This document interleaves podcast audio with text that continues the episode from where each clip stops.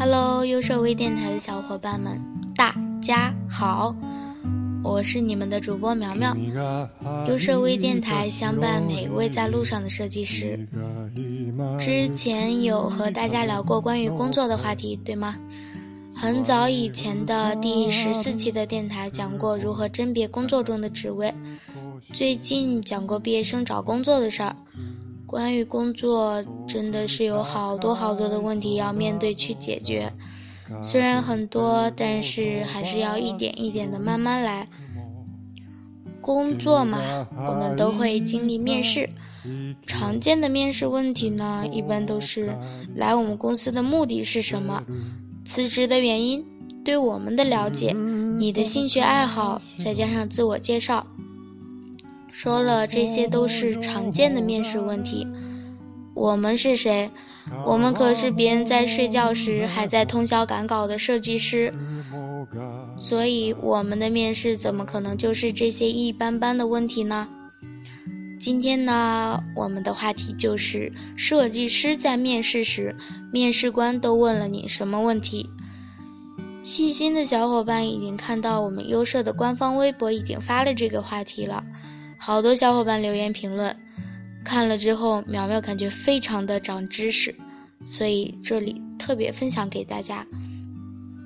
先说一些普通篇的吧。凉虾凉皮蛋炒饭的同学被问的就非常的普通，说作品带来了吗？都会些什么？希望薪资是多少？上一家离职的原因是什么？无敌金刚吃货王就更加简单了，就问了会哪些软件，哪个最熟练。一指同学呢说，说说你之前工作的流程，你这个作品设计的过程，你如何和你之前产品经理合作的？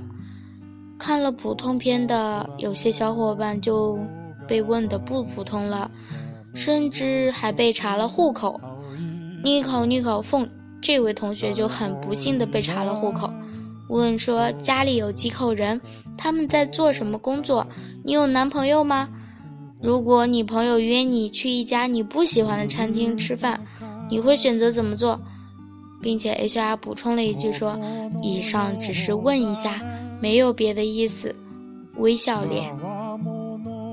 除了被查户口，还有一些意想不到的问题。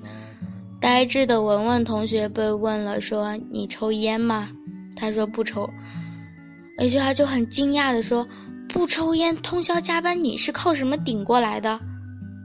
苗苗这里也想问一下：不抽烟、不喝酒，或者什么都不做，你们通宵是靠什么顶过来的呢？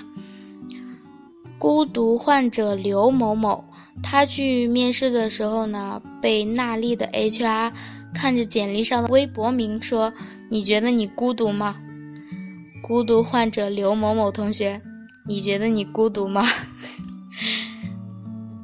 深水蝴蝶蓝的同学面试的时候，竟然被问了出生日期，包括几点出生的，因为老总是研究易经的。奢哥自己说，零九年他面试的时候，印象深刻的是被问了有女朋友吗？打算什么时候结婚？现在看来，这个问题应该不会印象深刻了吧？侯文静，平面设计教师，他很贴心的向大家说了，说看似家常的问题，其实背后都是陷阱。问结婚了吗？有孩子了吗？孩子多大？谁带？家住哪儿？怎么过来的？爸妈做什么的，老公做什么的，这些都是你以后离职的借口。会说，比如孩子没人带，老人没人管，老公单位调遣去外地，离家太远，所以回答的时候一定要打起精神。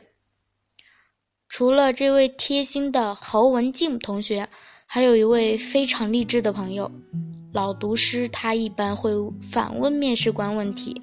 第一个问面试官。你在贵公司的职业生涯中最惨痛的经历是什么？二，我能不能每天中午才来上班？三，原来做我这个职位的那个人为啥离职的？